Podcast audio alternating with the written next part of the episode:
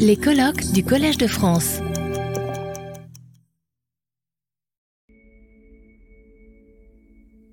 Et donc, je passe immédiatement la parole à... Excusez-moi, je continue à vous donner les épaules, mais c'est une question de, de les intervenants. Euh, à Ismaël qui est chercheur au CNRS et basé à l'Institut de recherche euh, d'histoire des textes. Et ses recherches sont consacrées à l'histoire de l'islam euh, au Maghreb et en Afrique de l'Ouest à l'époque moderne.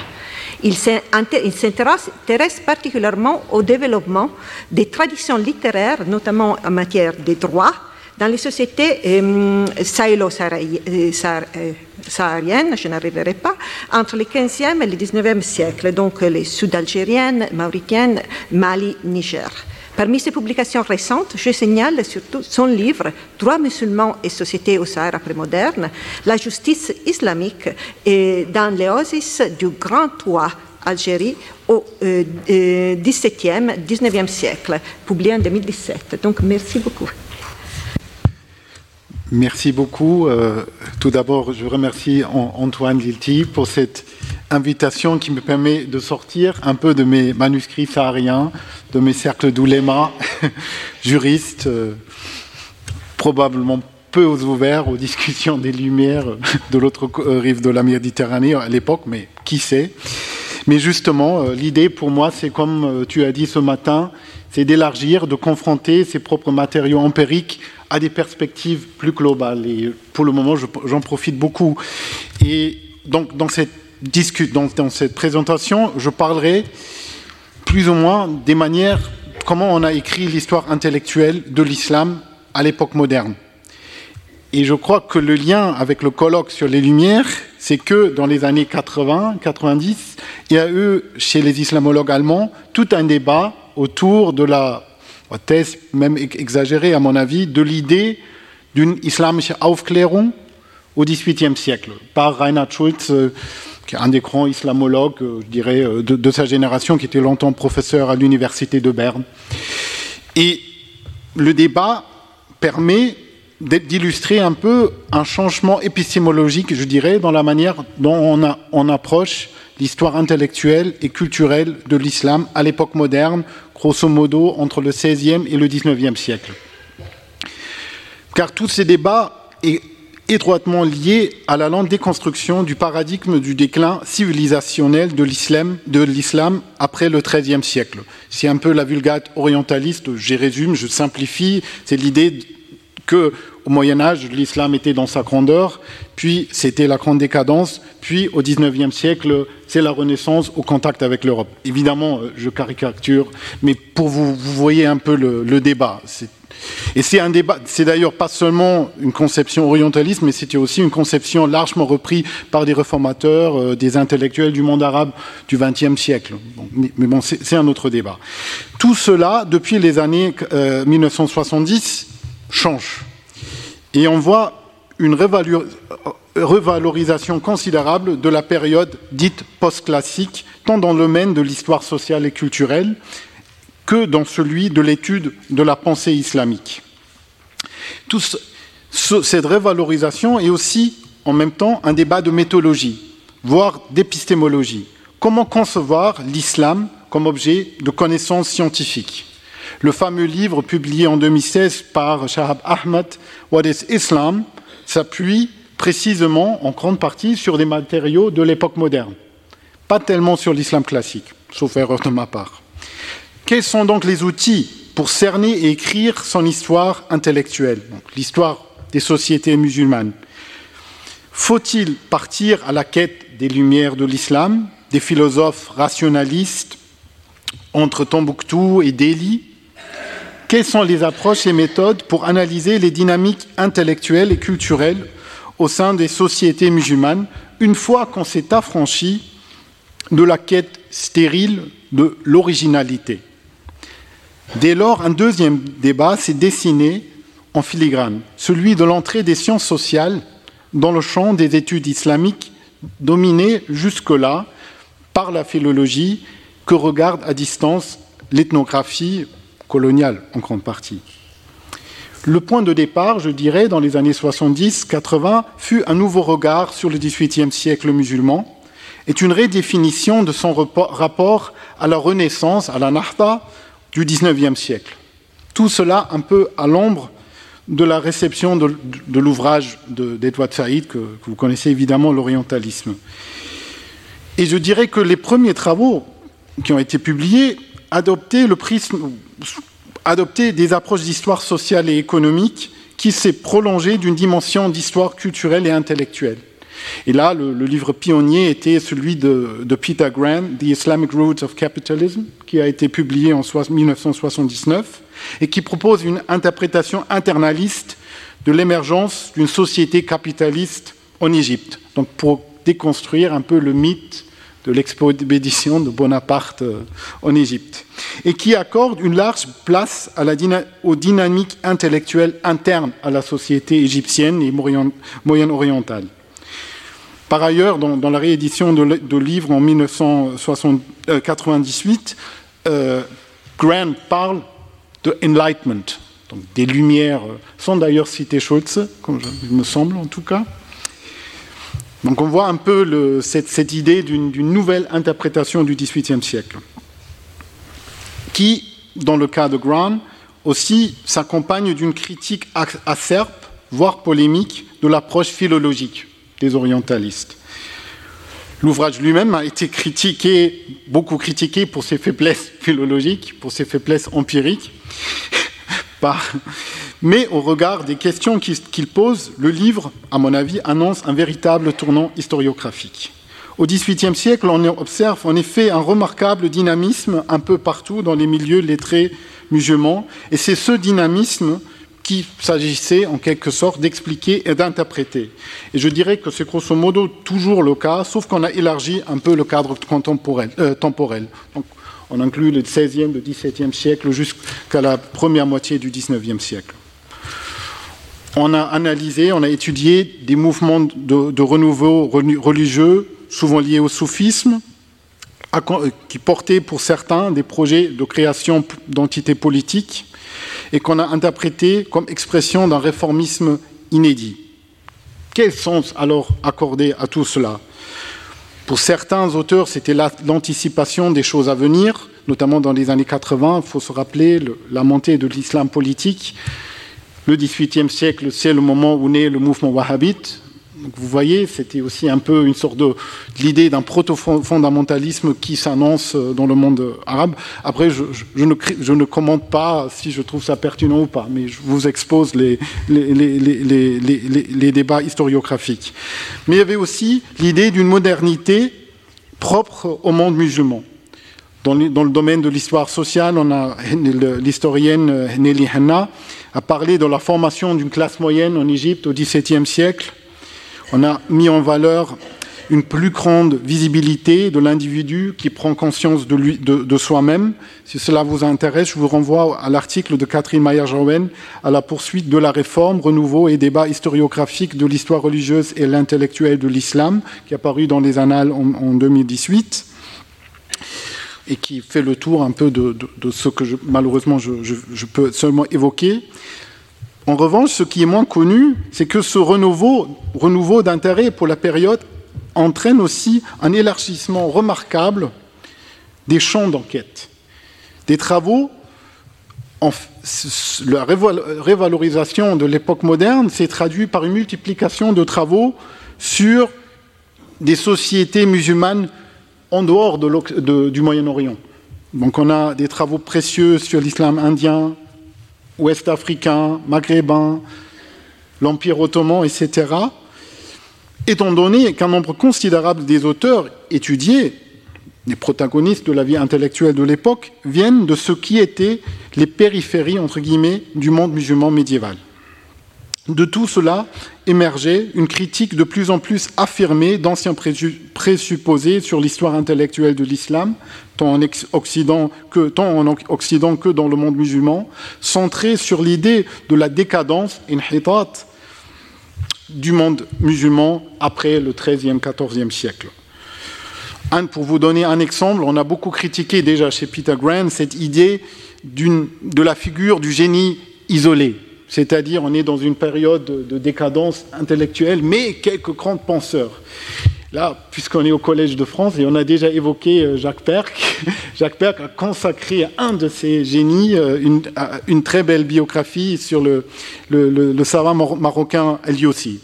Bon, le livre est d'une grande valeur pour l'historiographie euh, maghrébine et ça reste un chef-d'œuvre, mais chez Berg, il y a justement cette idée que Eliossi se démarque de ses contemporains par, l'originalité de, sa, pensée.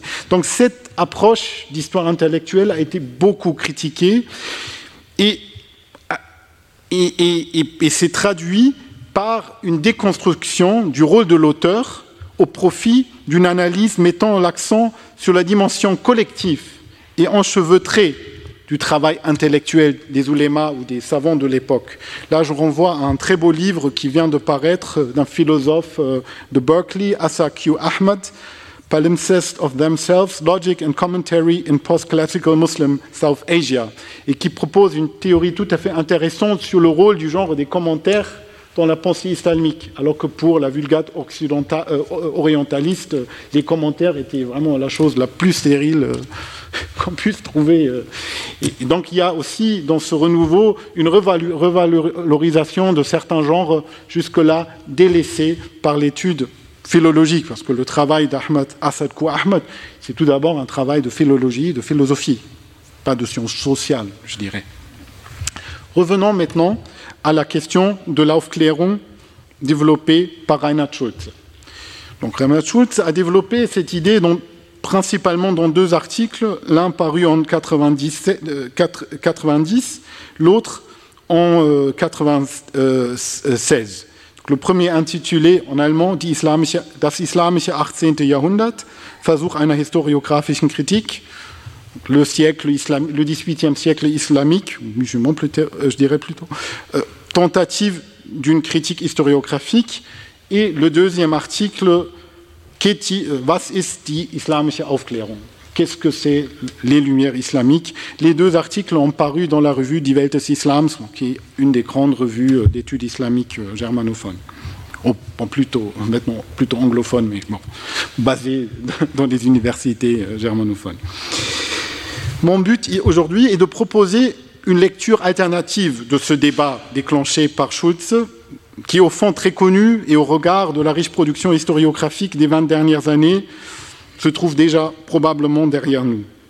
Les critiques, pour juste vous donner quelques, éléments, les critiques ciblées qui ont été faites à, à Schultz critiquaient les faiblesses empiriques de sa démarche, particulier euh, par un certain Bernd Radke et aussi un, autre islamologue allemand, Tilman Nagel.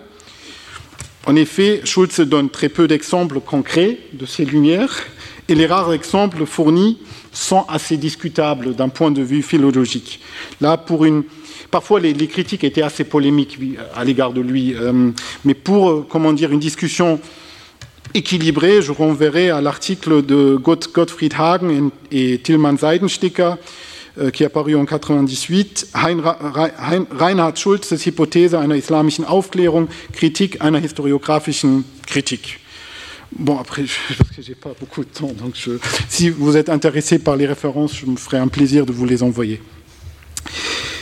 Donc, moi, en relisant Schultz et les critiques formulées à son rencontre, je me suis aperçu que, par-delà du débat conceptuel et empirique sur la notion d'Aufklärung, il s'agit plus fondamentalement d'une confrontation entre une approche sensible aux apports analytiques des sciences sociales et de la philosophie, pour Schulz, et les représentants d'une philologie aussi, aussi érudite que conventionnelle, si je peux me permettre, et qui place au cœur de l'analyse la maîtrise du texte comme seule preuve empirique acceptable.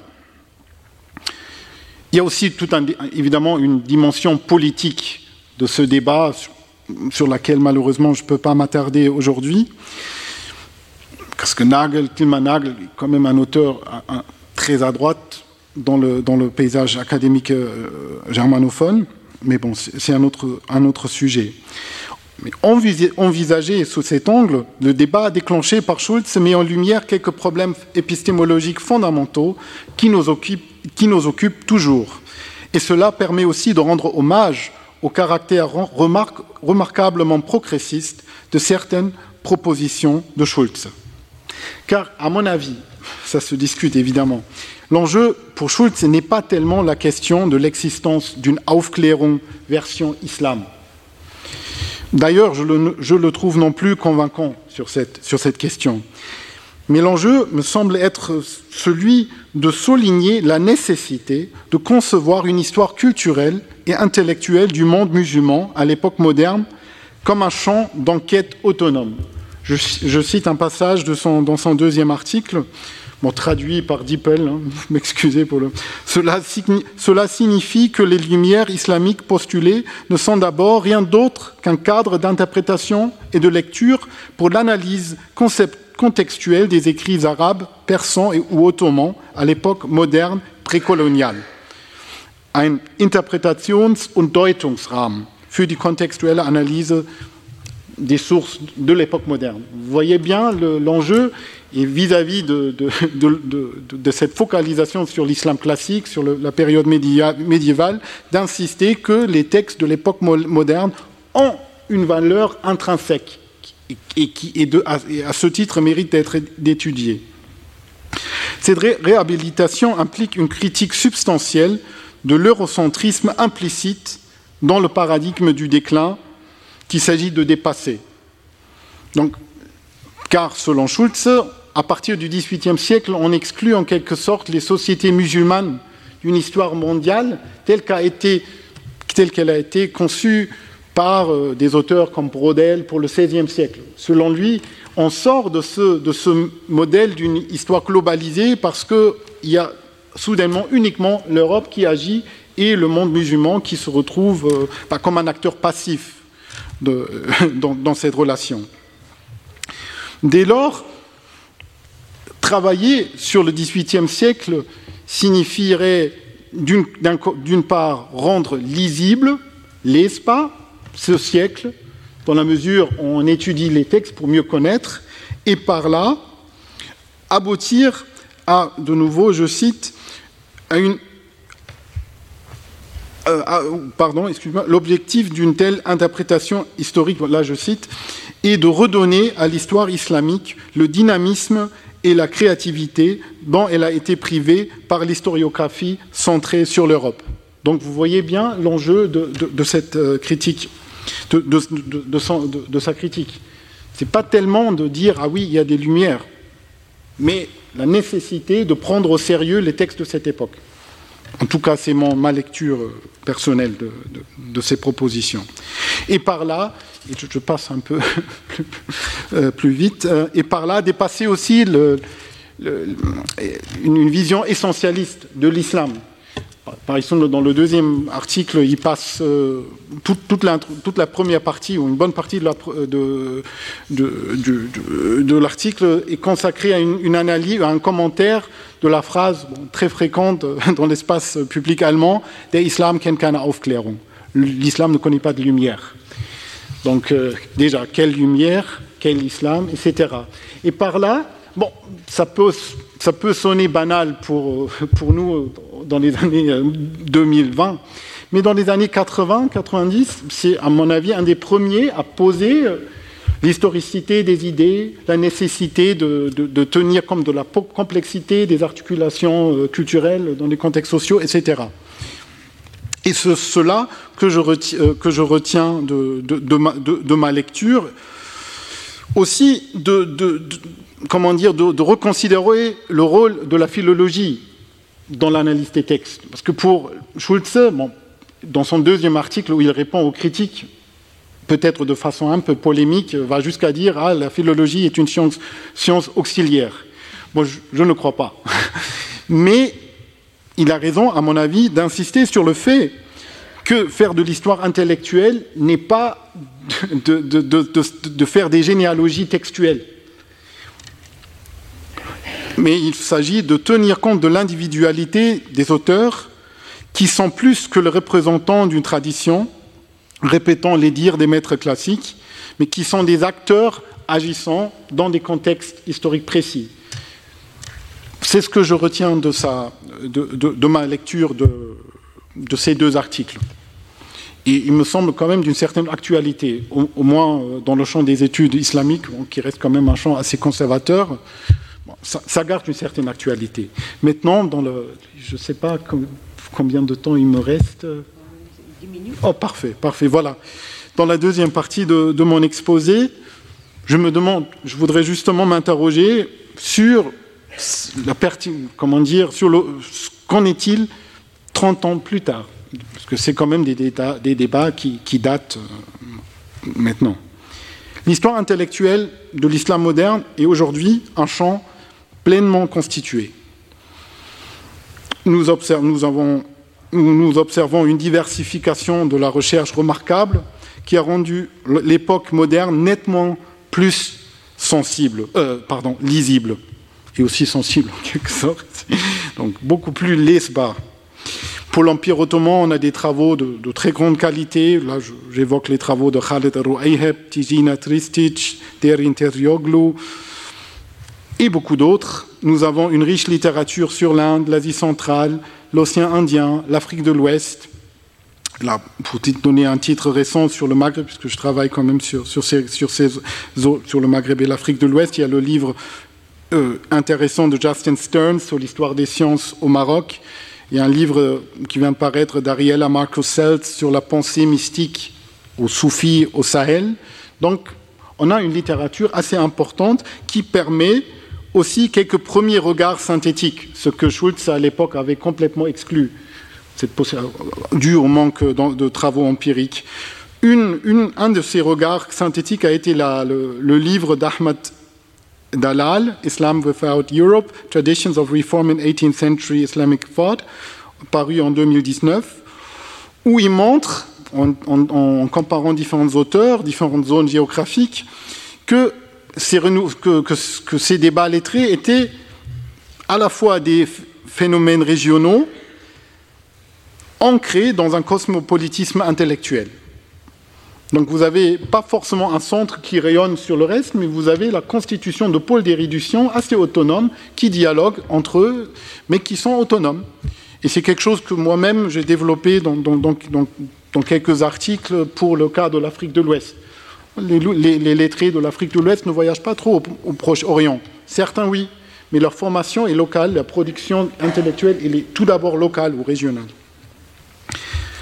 Et de ce point de vue-là, on pourrait même avancer l'hypothèse qu'une une des, des caractéristiques de l'époque moderne serait la fin du couple centre-périphérie qui me semble beaucoup plus prégnant pour la période médiévale.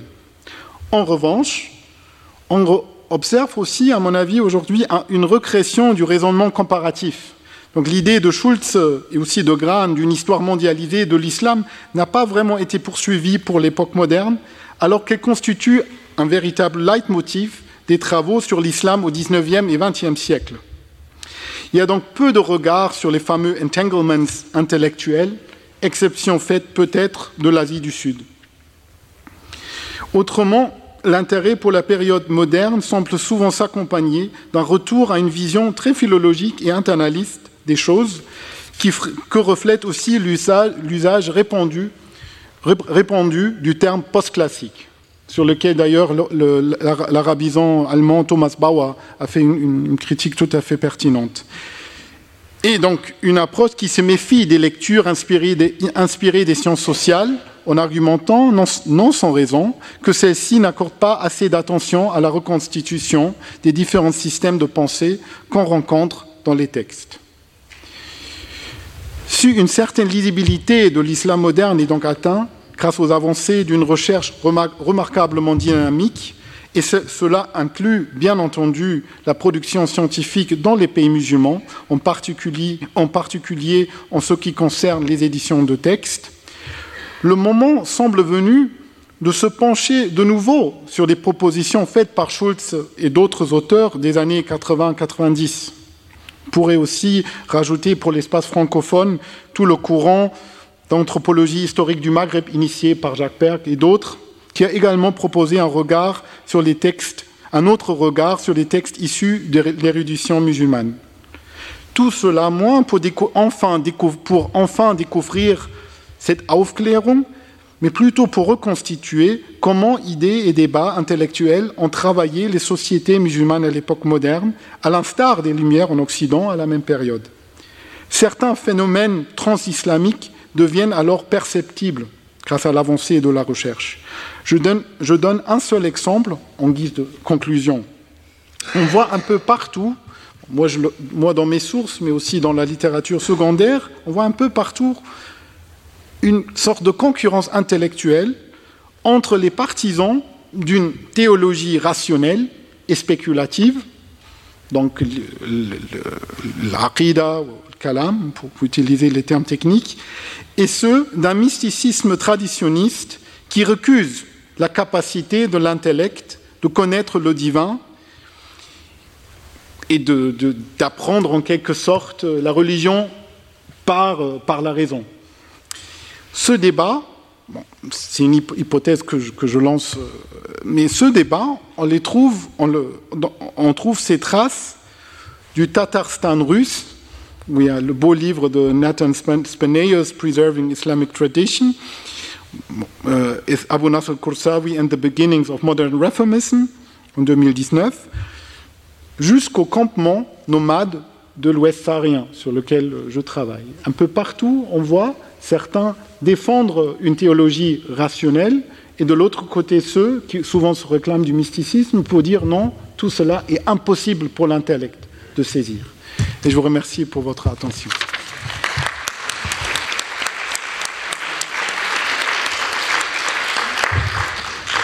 Merci beaucoup Ismaël. Et j'avais oublié de lire les titres de son intervention. Je l'ai fait après coup, comme ça vous donnera l'idée précise si vous n'avez pas euh, lu encore. Et les programmes entre déclin Aufklärung et dynamisme post-classique.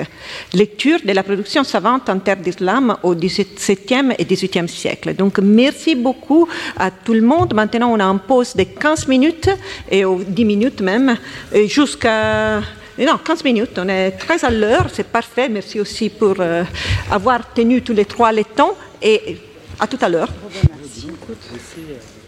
Retrouvez tous les contenus du Collège de France sur www.colège-2-france.fr.